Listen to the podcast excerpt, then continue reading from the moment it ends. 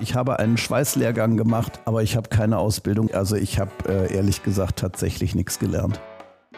Also eine richtige Strategie und dazu auch noch einen Businessplan, den hat es überhaupt nie gegeben. Ich glaube, dass man das Leben einfach so leben muss, wie es kommt und das gilt schon auch irgendwie fürs Business. Wenn mir jemand sagt, nee, das geht aber nicht, das will ich erstmal überhaupt nicht glauben. Und ich habe so im Laufe der Zeit schon auch gelernt, man kommt meistens weiter, als man glaubt. Was so attraktiv für Macher ist, ist, Wuppertal ist so unfertig. Ich bin ein totaler Fan von Wuppertal und ich mache über 100 Flüge im Jahr, ne? bin in der ganzen Welt unterwegs und muss tatsächlich sagen, diese Stadt ist super. Guten Morgen, Friederike. Guten Morgen, Tobias. Unser heutiger Gast wollte eigentlich nur ein paar Schulpartys organisieren. Und heute sorgt er dafür, dass wir den ESC gucken können, Die Olympischen Spiele. dass die Formel 1 funktioniert, Er hat Emmys gewonnen den Wuppertaler Wirtschaftspreis und hat weltweit Standorte. Sein Unternehmen beschäftigt mehrere hundert Mitarbeiter an Standorten in der ganzen Welt. und geleitet wird das Ganze aus der Öhlendaler Straße Heute ist zu Gast Thomas Riedel, Tüftler, Autodidakt. und Unternehmer.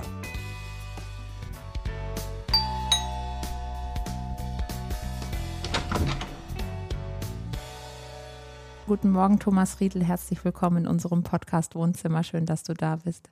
Ja, sehr gerne. Also genau das Wohnzimmer gefällt mir super gut. In der Nüllerstraße. Die du Äh, kennst. Ja, die ich gesagt. gut kenne. Nummer 41 äh, ist das Haus meiner Eltern gewesen und lustigerweise genau zwei Häuser weiter. Äh, ihr werdet das gar nicht wissen. Da ist so ein, so ein Ladenlokal, da, äh, da war mal ein Friseursalon drin. Da wurden meine ersten Haare geschnitten und als dieser Friseursalon, der war dann irgendwann weg und dann stand das ganz lange leer und dann habe ich irgendwann gefragt, ob ich das nicht mieten kann und da waren meine ersten Geschäftsräume drin. Lustiger Ja. Zufall. Ja, das ja, haben wir tatsächlich nicht gewusst. Fast wie die klassische Start-up-Garage, ne? Also genau genommen hatte ich natürlich die ersten Geschäftsräume bei meinen Eltern im Haus äh, und da war auch die erste offizielle Firmenadresse. Aber so das erste Lager war quasi hier. Also für alle die, die den Namen Thomas Riedel vielleicht schon mal gehört haben oder wissen, da gibt es so eine Firma hier in Wuppertal. Aber wenn wir uns jetzt heute Abend zum ersten Mal, na, weiß ich nicht, an einer Hotelbar treffen würden und ich würde dich fragen, was machst du beruflich? Was würdest du mir antworten? Also ich sage immer, ich arbeite mit Technik im Veranstaltungsbereich, habe ganz viel mit Sport und Entertainment zu tun. Das ist so das, womit die Leute was anfangen können. Wobei sie dann immer meinen, ja, dann machst du da was mit Lautsprechern und Scheinwerfern. Und dann sage ich, ja, so hat es tatsächlich mal angefangen, aber das ist nicht das, was wir heute tun. Heute sind wir viel spezieller unterwegs und machen Dinge, von denen die meisten Menschen gar nicht wissen, dass es die gibt. Nämlich Kommunikationslösungen hinter den Kulissen äh, von Events, Sport, Entertainment.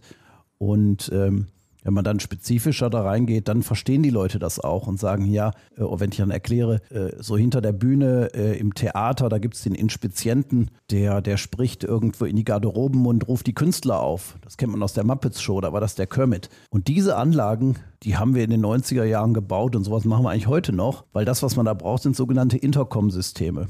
Das sind äh, halt Kommunikationssysteme, die hinter den Kulissen eingesetzt werden. Und in dem Bereich sind wir heute, ja ehrlich gesagt, der weltgrößte Hersteller. Wir kommen gleich noch äh, dazu, zu gucken, was ihr genau tut. Aber wir würden gerne noch mal ein bisschen zurückspringen zu deinen Anfängen. Denn tatsächlich, und da gehen wir noch mal nach Elberfeld ins Ottenbrucher Viertel, deine Eltern haben ja einen Blumenhandel gehabt. Das heißt, damit bist du aufgewachsen. Also, dass dieses Selbstständigsein, das, damit bist du schon groß geworden, ne? Ja, das ist richtig. Meine Eltern wären schwer beleidigt, wenn man sagen würde Blumenhandel. Also Oh. meine beiden Eltern sind äh, Floristenmeister gewesen und das war, ich würde heute noch sagen, eines der wesentlichen Floristengeschäfte in Wuppertal, Ja. nämlich in der Herzogstraße. Und ja, für mich war das irgendwie völlig klar. Es wird jeden Tag die Woche gearbeitet, weil ein Blumengeschäft hat immer geöffnet, selbst an einem Sonntag tatsächlich. Und deswegen war das auch äh, für mich selbstverständlich, dass man auch am Wochenende arbeitet. Das heißt, damit musste ich mich überhaupt nie auseinandersetzen, äh, dass das ja eigentlich freie Tage sind.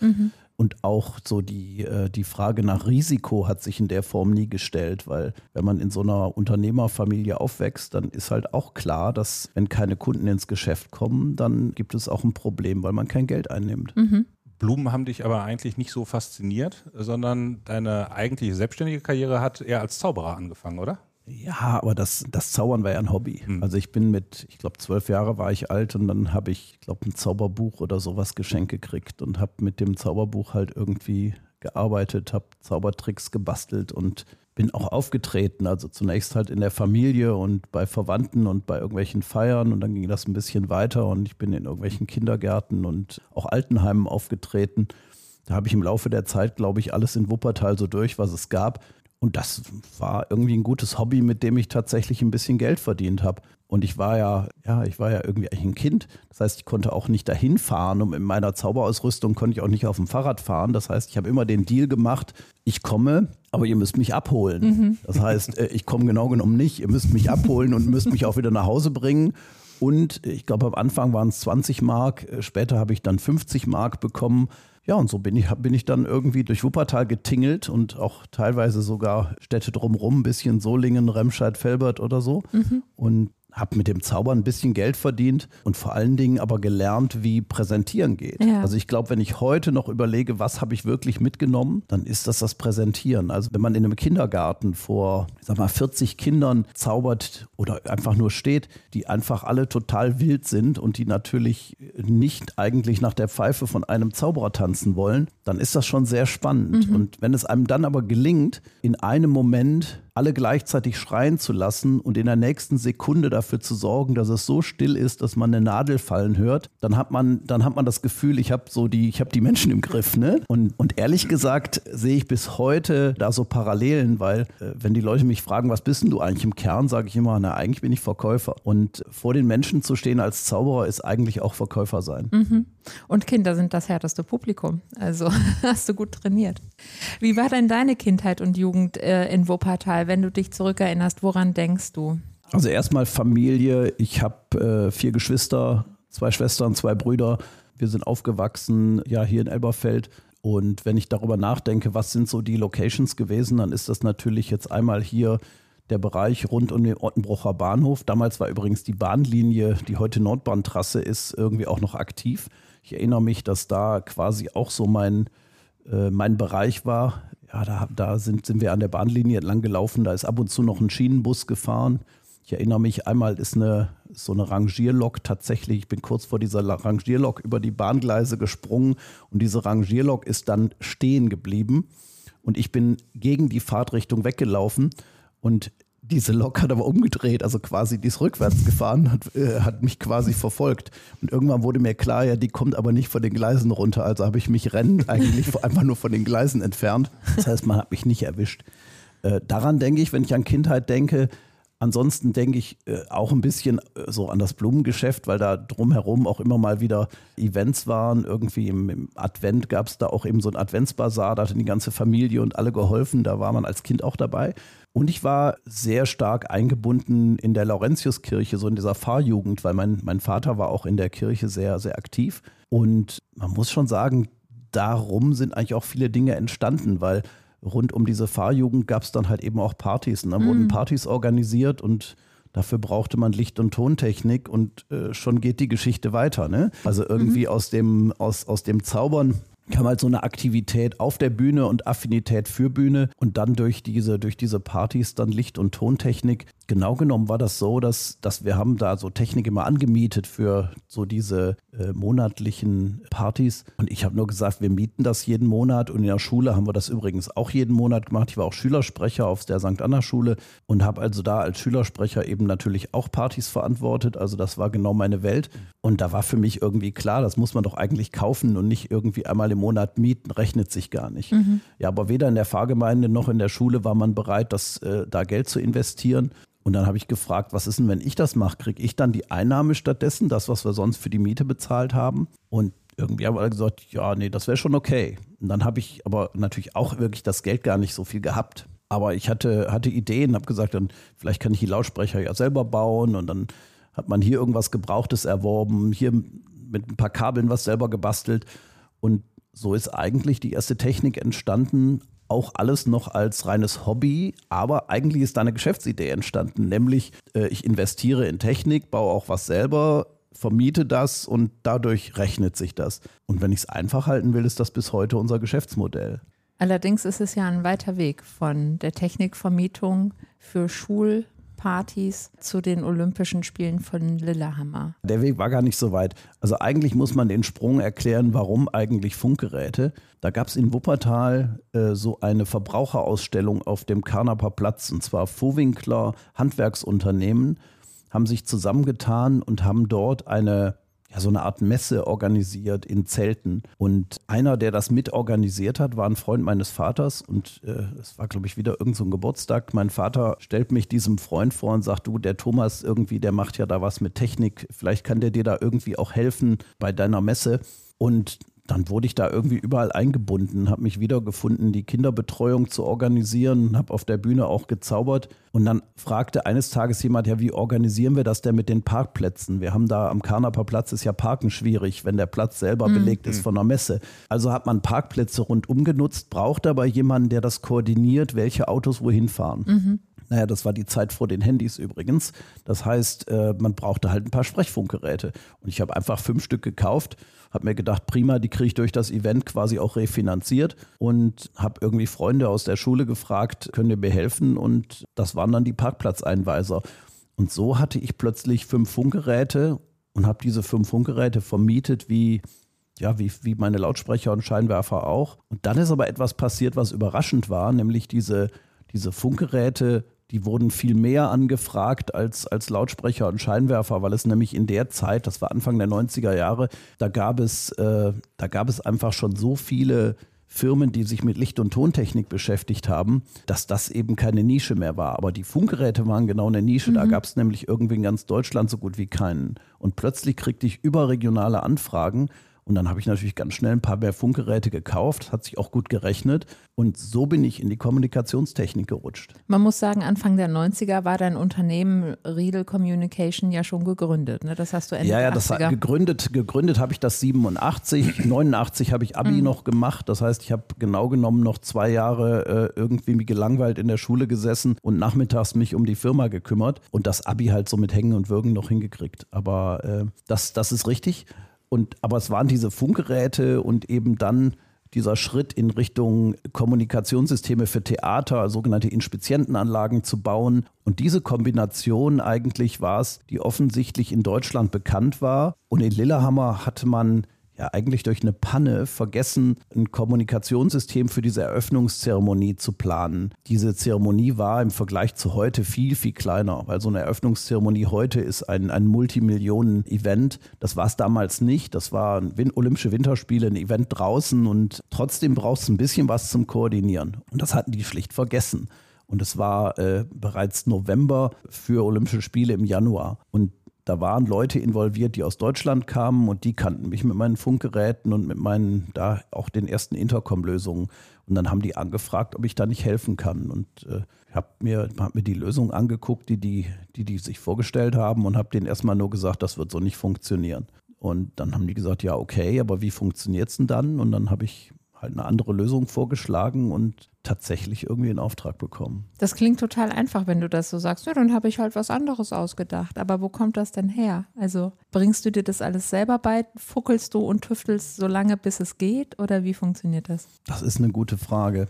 Also ich habe das nie als schwierig empfunden, wenn irgendwie eine Aufgabenstellung da war, die mir also in dem Bereich gelegen hat, dann war das immer so, dass für mich wie ein klares Bild an der Wand äh, klar war, wie man das macht. Mhm. Und vielleicht würde man das Talent nennen, aber das war für mich immer so. Also manchmal ist es, äh, habe ich so Diskussionen mit Leuten, wo ich sage, das ist doch total klar, es doch, liegt doch auf der Hand, wie man das macht. Und die sehen das aber nicht. Und es gibt offensichtlich Dinge, die äh, für, für Menschen sichtbar und für andere eben unsichtbar sind. Und für mich war das immer so, das war ganz klar, wie man das macht. Und ich konnte das sehr, sehr klar beschreiben und dann auch umsetzen. Ich bin selber kein, kein Elektroniker, ich kann auch keine Software schreiben, aber ich habe immer ein sehr gutes Verständnis für Technik gehabt und mich da einarbeiten können. Also unterm Strich bin ich ein Autodidakt. Ich mhm. habe ja auch nie eine Uni von innen gesehen als, als Student oder so. Du hast auch formal ja keine Ausbildung gemacht, ne? Stimmt nicht. Okay. Ich habe, ich habe einen Lehrgang gemacht zum Lichtbogen Handschweißen. Also ich habe einen Schweißlehrgang gemacht, aber ich habe keine Ausbildung ansonsten. Im das ist richtig. Sinne, ja, also okay. ich habe äh, ehrlich gesagt tatsächlich nichts gelernt. Was kannst du denn nicht? Gibt es, du sagst, die Bereiche, wo es dir leicht fällt, wo dir die Dinge zufallen, da stehst du da und kannst nicht verstehen, dass andere das nicht verstehen. Aber gibt es denn Dinge, wo du sagst, das schnalle ich nicht oder das ja, mir ja, nicht? Ja, ja. also ich Was kann nicht denn? gut lesen. Okay. Ich kann zum Beispiel nicht besonders gut lesen. Äh, Ich habe immer Schwierigkeiten gehabt, irgendwie was vor, offen vorzulesen. Und ich glaube, ich habe auch so eine, so eine Aufmerksamkeitsstörung. Es ist für mich sehr schwierig, äh, mich längere Zeit auf irgendwas zu konzentrieren. Wahrscheinlich würde man bei mir auch irgendwie eine, äh, äh, da, da eine Störung diagnostizieren. So ein und- und- ADHS oder sowas. Ja, ja, vermutlich. In die Richtung. Mhm. Vermutlich, vermutlich ist es so. Äh, Ich glaube, dass man äh, mit mir heute, wenn ich, wenn ich nochmal Kind wäre, würde man zum Doktor gehen.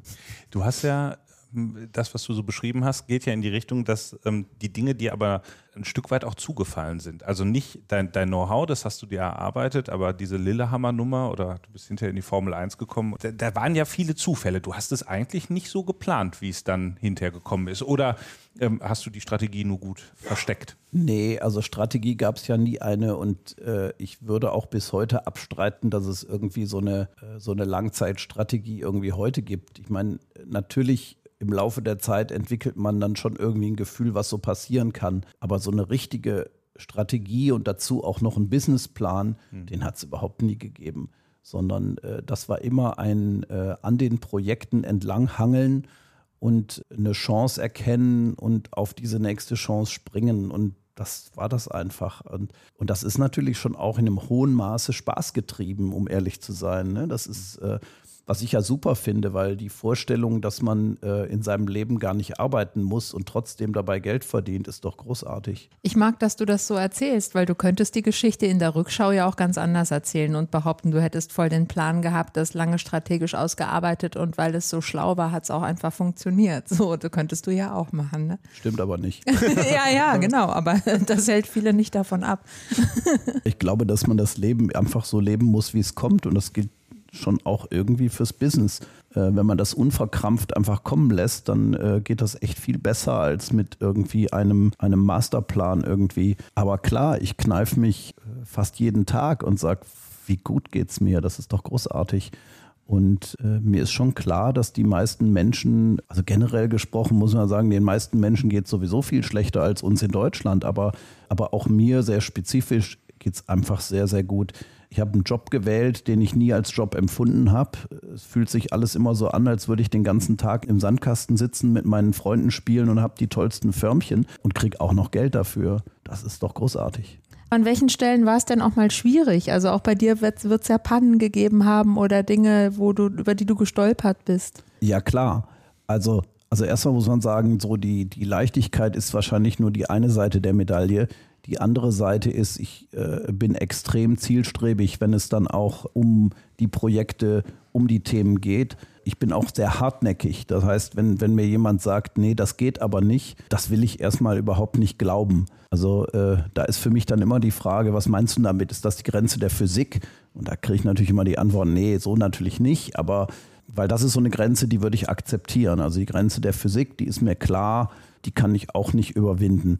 Aber ansonsten gibt es meistens irgendwie Lösungen. Und ich habe so im Laufe der Zeit schon auch gelernt, man kommt meistens weiter, als man glaubt.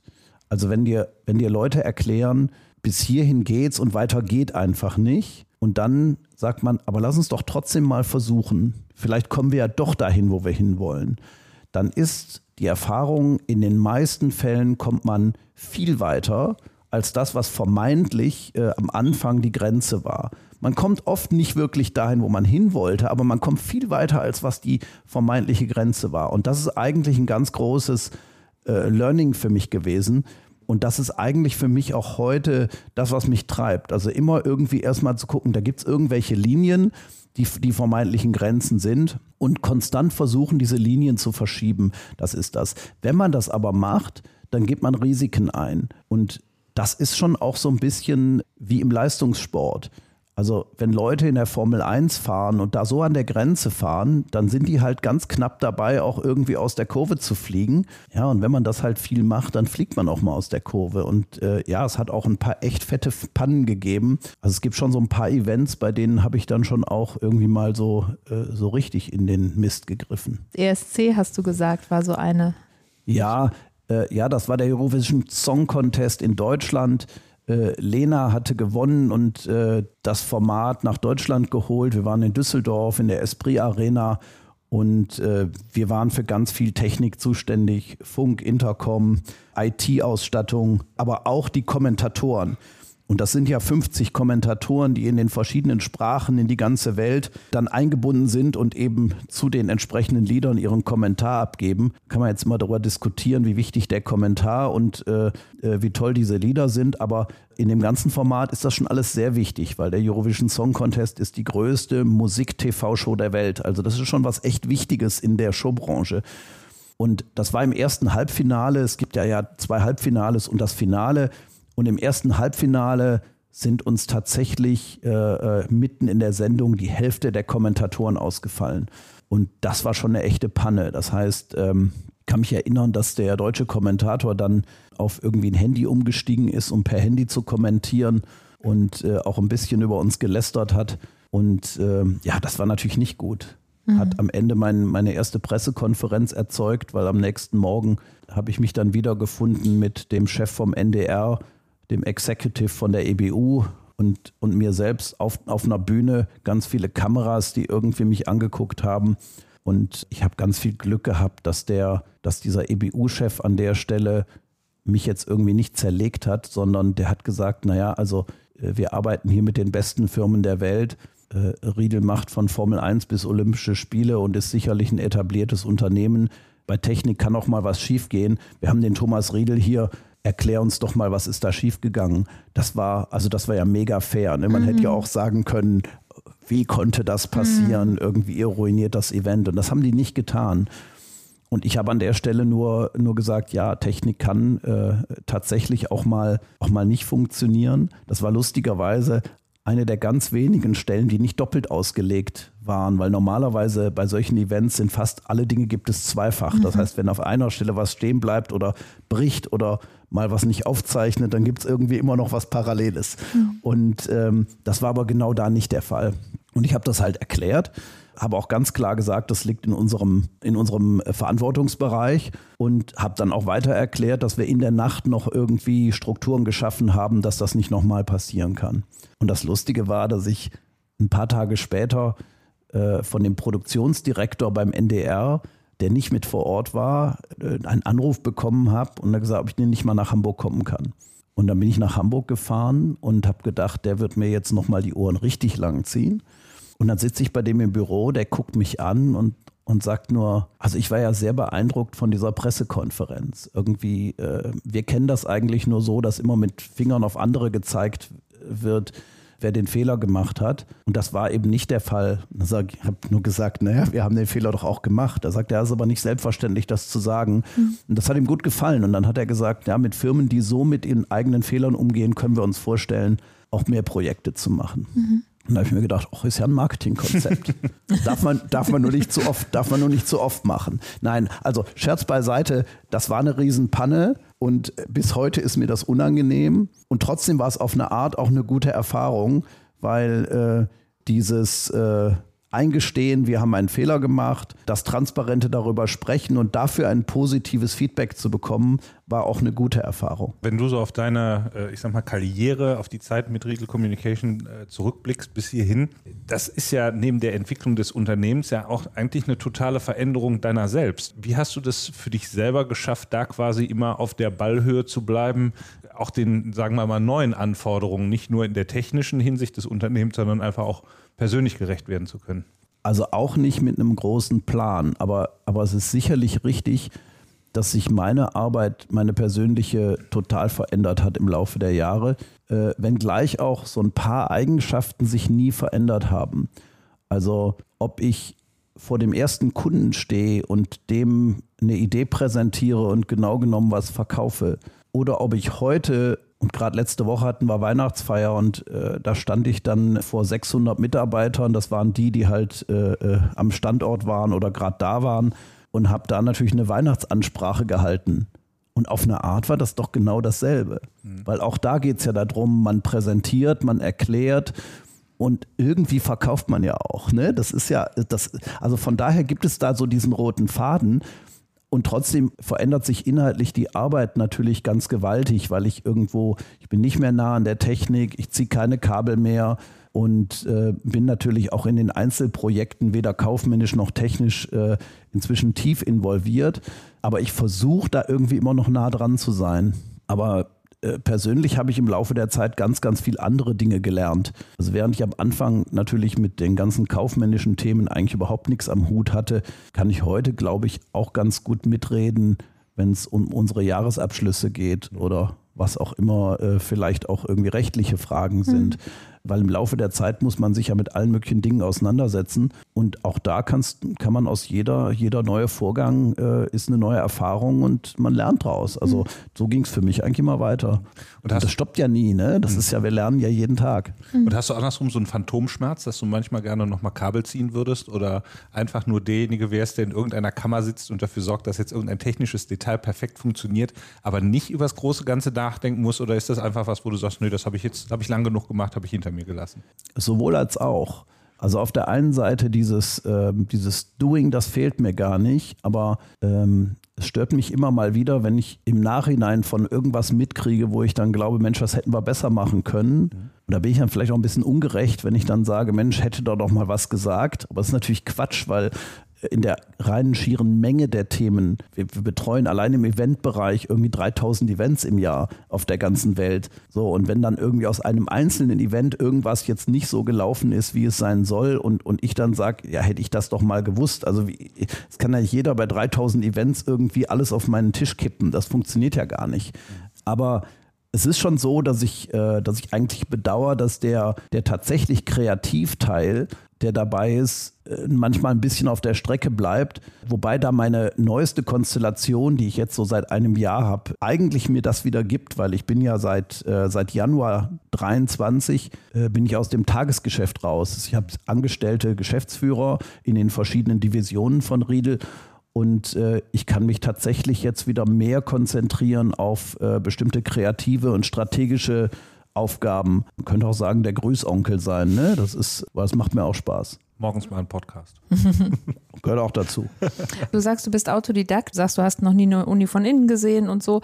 Was müssen denn Leute haben, die sich bei dir bewerben? Worauf achtest du? Ich habe ehrlich gesagt auf Zeugnisse nie geachtet, zumal ich irgendwie bei jedem Zeugnis, was ich mir angeguckt habe, immer nur dachte, jo, besser als meins. So gesehen wäre da irgendwie jeder ganz, ganz schnell durchgekommen, weil ich hatte, war ja nur ein super schlechter Schüler. Mich interessiert vielmehr der Mensch und das, was da drin steckt, was die Machbarkeit ist, die Motivation, die Persönlichkeit. Natürlich geht es auch ein bisschen darum, was die Leute können, weil am Ende hilft es mir natürlich nicht, wenn einer Bäcker gelernt hat und in der Elektronik dann tätig sein soll. Das, das funktioniert ja nicht. Ähm, das heißt, ein paar Skills sind dann schon gefragt. Aber es geht tatsächlich sehr, sehr stark um Persönlichkeit und, und einfach auch so den Willen. Und ich glaube, das zeichnet uns bei Riedel auch sehr aus, dass wir, dass wir Leuten die Chance geben und dass wir viele Leute haben, die bei uns Karriere gemacht haben, ohne dass sie die klassische, dafür normalerweise notwendige Ausbildung haben oder eben das Papier, was man da vielleicht braucht. Das ist aber bei uns ein guter Mix. Also äh, ich, ich bin immer jemand, der von Balance spricht. Und ich glaube, wir brauchen fast überall Balance. Also wenn es um, um Alter geht. Wir brauchen junge Leute wie, wie ältere, weil die natürlich viel mehr Erfahrung mitbringen, aber die Jüngeren haben vielleicht irgendwie die neueren Ideen. Wir wollen international sein, wollen also Menschen aus den verschiedensten Kulturen und Ländern haben, Leute, die verschiedene Sprachen sprechen, weil das auch viel mit Kultur verbunden ist. Diversität ist sehr wichtig. Also die Menschen äh, sollen alles abbilden, was irgendwie geht, weil das alles mit Balance zu tun hat. Und die Balance, die gilt dann auch für sowas wie Ausbildung. Das heißt, äh, Leute, die, wie ich immer sage, zu viel Zeit an der Uni verbracht haben und dann auch noch ihren Doktor gemacht haben, die gibt es bei uns schon auch. Promovierte Physiker, Informatiker, Elektrotechniker gibt es bei uns mehrere Dutzend, würde ich sagen. Gezählt habe ich die nie. Aber genauso natürlich Leute, die in ganz entscheidenden oder ähnlich wichtigen Positionen sind, äh, sei es jetzt Management oder Entwicklung, was auch immer das ist, die auch ähnlich autodidaktisch weitergekommen sind. Und ich glaube, äh, das ist auch irgendwie die Formel, wie Menschheit irgendwie besser funktionieren könnte, wenn wir einfach mit ganz viel Respekt und dem richtigen Mix unterwegs sind und einfach versuchen, gemeinsam mit all dem, was wir mitbringen, klarzukommen und nicht so viel darüber nachzudenken, was uns, was uns denn eigentlich unterscheidet. Und diese Unterscheidung eher als dann einen Grund für, für Trennlinien zu machen, ne, was auch immer das ist. Aber ist es denn so, dass ihr auch unter diesem vielbeschworenen Fachkräftemangel leidet? Oder würdest du sagen, nee, weil wir da so offen aufgestellt sind und weil wir auch technologisch attraktiv sind, ähm, läuft es eigentlich bei uns ganz gut, dass wir die richtigen Talente anziehen können? Also das läuft ganz gut tatsächlich. Wir kriegen jede Stelle besetzt, aber das braucht halt unterschiedlich lang. Ich glaube, das ist natürlich eine Herausforderung. Also gute Leute zu finden ist auch für uns ein Thema. Aber ich glaube auch, wir haben eine ganz gute Formel gefunden in Summe, dass wir von den Leuten, die am Markt verfügbar sind, dann eben schon noch eigentlich überdurchschnittlich viele abkriegen. Hm. Es gibt ja im Moment so dieses Schlagwort New Work oder was heißt im Moment schon ein bisschen länger, also Arbeit, die man wirklich, wirklich will. Und dann gibt es relativ, ähm, ja, sagen wir mal, aufgeheizte Debatten, beispielsweise um Dinge wie die Vier-Tage-Woche, um ähm, Work-Life-Balance und solche Geschichten. Wie siehst du das? Wie hat sich die Arbeitswelt verändert und ähm, wie geht ihr auch bei euch im Unternehmen damit um? Also auch da ist äh, die beste Antwort, immer wieder von Balance zu sprechen. Ich glaube, dass mit Homeoffice beispielsweise ganz, ganz viele tolle Möglichkeiten entstanden sind, aber dass das eben auch nicht die einzige Antwort äh, auf alles sein kann. Es ist ganz wichtig, dass die Menschen sich noch begegnen. Und äh, dann ist aber die Frage wieder, wie geht man damit um? Jetzt mit Regeln zum Beispiel wollen wir das nicht machen. Ich versuche so wenig wie möglich Regeln im Unternehmen zu haben. Das geht natürlich nicht ganz ohne. Aber im Bereich Homeoffice haben wir zum Beispiel keine Regel, die besagt, ich darf ein, zwei, drei, vier, fünf Tage in der Firma oder eben zu Hause sein, was auch immer, sondern wir sagen, macht das bitte, wie es passt und sprecht euch ab. Das heißt, ich, man spricht sich innerhalb der Abteilung ab und auch mit dem Vorgesetzten und dann ist das fein. Und das funktioniert ganz gut. Statistisch gesehen würde es sicherlich auch Ausnahmen geben, wo es dann mal nicht funktioniert, aber das ist egal. Wichtig ist, auch da gilt es immer so ein 80-20-Grundsatz. Wenn 80 Prozent funktionieren, ist das doch super. Ich glaube, dass das bei uns mehr als 80 Prozent sogar sind, wo es gut funktioniert. Und so muss man, glaube ich, über diese ganzen Themen nachdenken.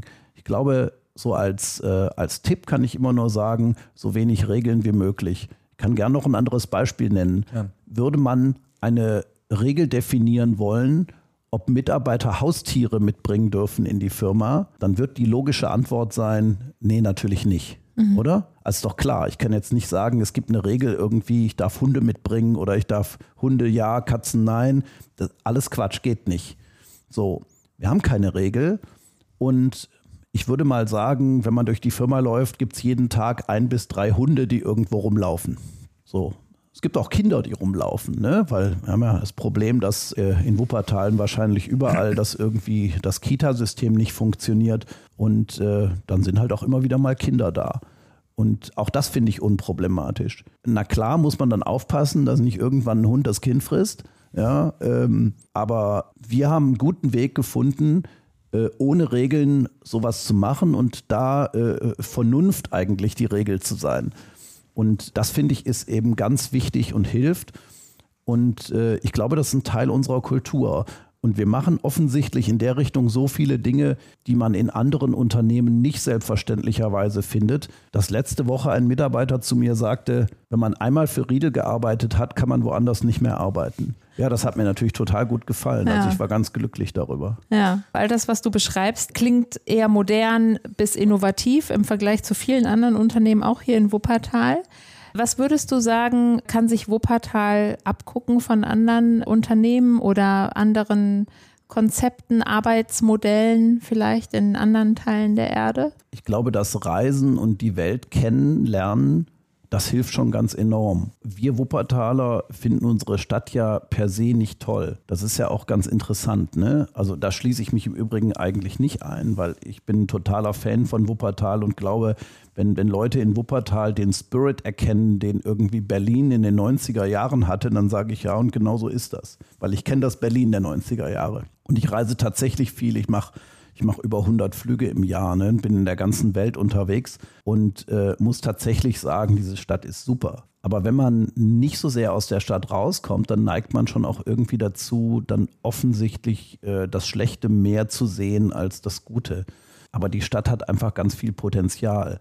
Was mich hier so anzündet, das ist vielleicht auch etwas, was so, was so attraktiv für Macher ist, ist, Wuppertal ist so unfertig es ist eben nicht die Stadt, in die ich reinkomme, wo ich sage, da ist alles irgendwie schön, da ist alles fertig und äh, ich brauche mich brauche da nur noch reingehen das wäre gar nichts für mich. Und ich glaube, das ist nichts für Kreative, weil Kreative gehen lieber irgendwo rein, wo sie feststellen, boah, hier kann ich mich austoben, hier kann ich gestalten, hier kann ich machen. Und die positivste Beschreibung der Wuppertaler Innenstadt ist ja, boah, da kann man ja ganz toll viel machen.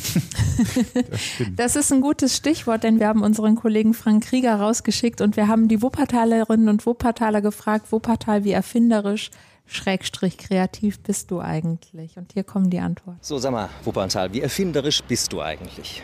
Wir sind die Stadt mit der Schwebebahn. Ich finde, da sind wir doch erfinderisch genug, oder? Gut, Eugen Lange kommt ja jetzt aus Köln, ne? Ja, aber das macht doch nichts. Hat sich aber wenigstens hier gebaut. Mir fällt gerade nichts auf Anhieb ein. Es tut mir leid. Entschuldige dich bei deiner Stadt. Ja, Entschuldigung, Wuppertal. Welche Erfindungen kennen Sie aus Wuppertal? Spontan fällt mir da jetzt nichts ein. Sie können ja mal eine Sekunde drüber nachdenken. Piep. Immer noch nicht. Wir haben ganz viele weltbekannte Erfindungen, die aus unserer Stadt kommen, nämlich? Äh, Erfindungen? Nee. So gar nichts. Ich gebe Ihnen mal einen Slogan. Erfunden hier in Elberfeld, hilft Menschen auf der ganzen Welt. Acetylsalicylsäure. Sie können das fehlerfrei aussprechen, sagen Sie es nochmal. Acetylsalicylsäure. Sie sind die Apothekerin, Ärztin? Ärztin. Ähm, Heroin. Das ist ja auch hier erfunden Auch Bayerwerke, soweit ich weiß. Ach, diesen äh, Boccia-Ball. Da gab es irgendwie so dieses das Spiel. Cross-Boccia. Cross-Boccia, genau. Oh, diese Bälle genau. genäht und genau, wo man genau. Boccia überall genau, in der Natur überall irgendwie so, genau. Das äh, haben wir nämlich irgendwie geholt. Da kann man ja im Treppenhaus spielen. Äh, ja, also die Raufasertapete, denke ich. Welcher Name fällt Ihnen da ein aus Da Wuppertal? fällt mir der Name Erfurt ein. Ta, ta, ta, ta, ta, ta, das ist ein. Obwohl man muss sagen, er ist eigentlich in Schwelmer gewesen. Aber Ja, in Wuppertal okay. hat er ja die Fabrik. Ja, Also wir haben diese wunderbare Nordbahntrasse, die, wenn man einmal hin und her fährt, fast 40 Kilometer. Welche Stadt kann das bieten? Haben Sie auch eine Idee, wie erfinderisch Wuppertal ist? Nein, Haben Sie schon was erfunden? nein. Einen netten Ehemann. Ja, den sowieso. Den habe ich ja nicht erfunden. Den habe ich gefunden.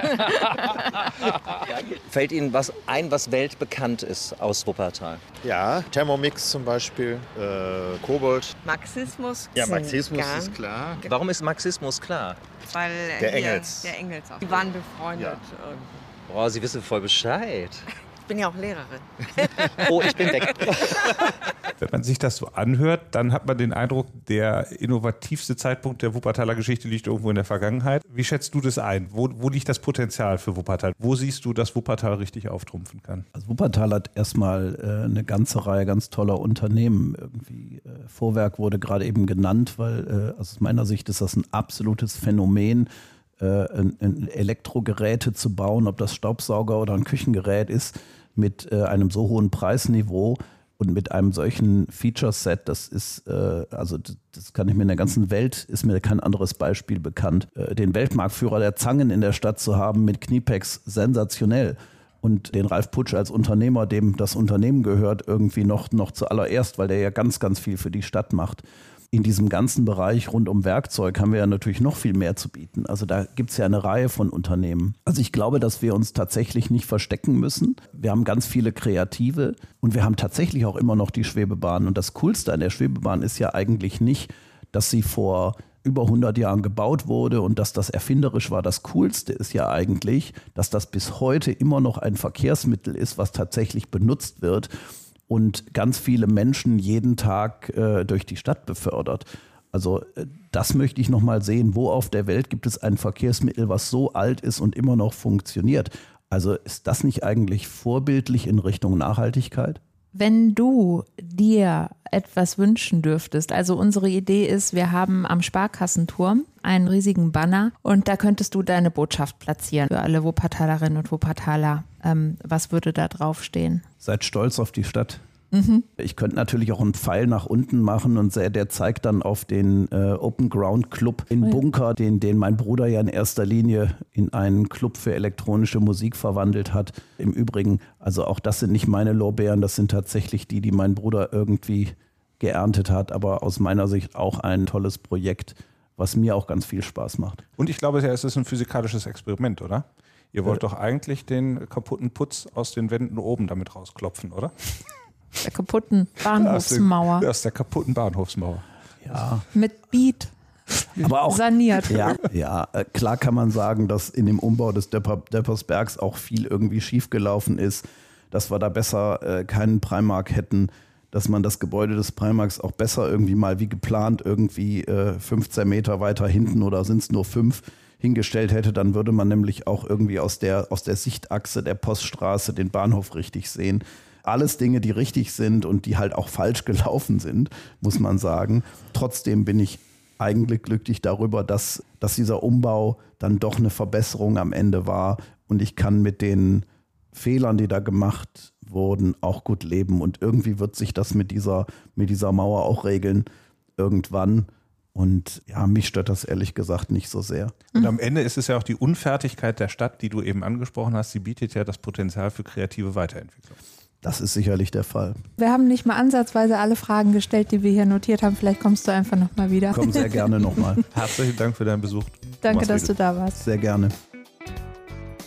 Das war Sag mal Wuppertal, der Podcast für die Stadt.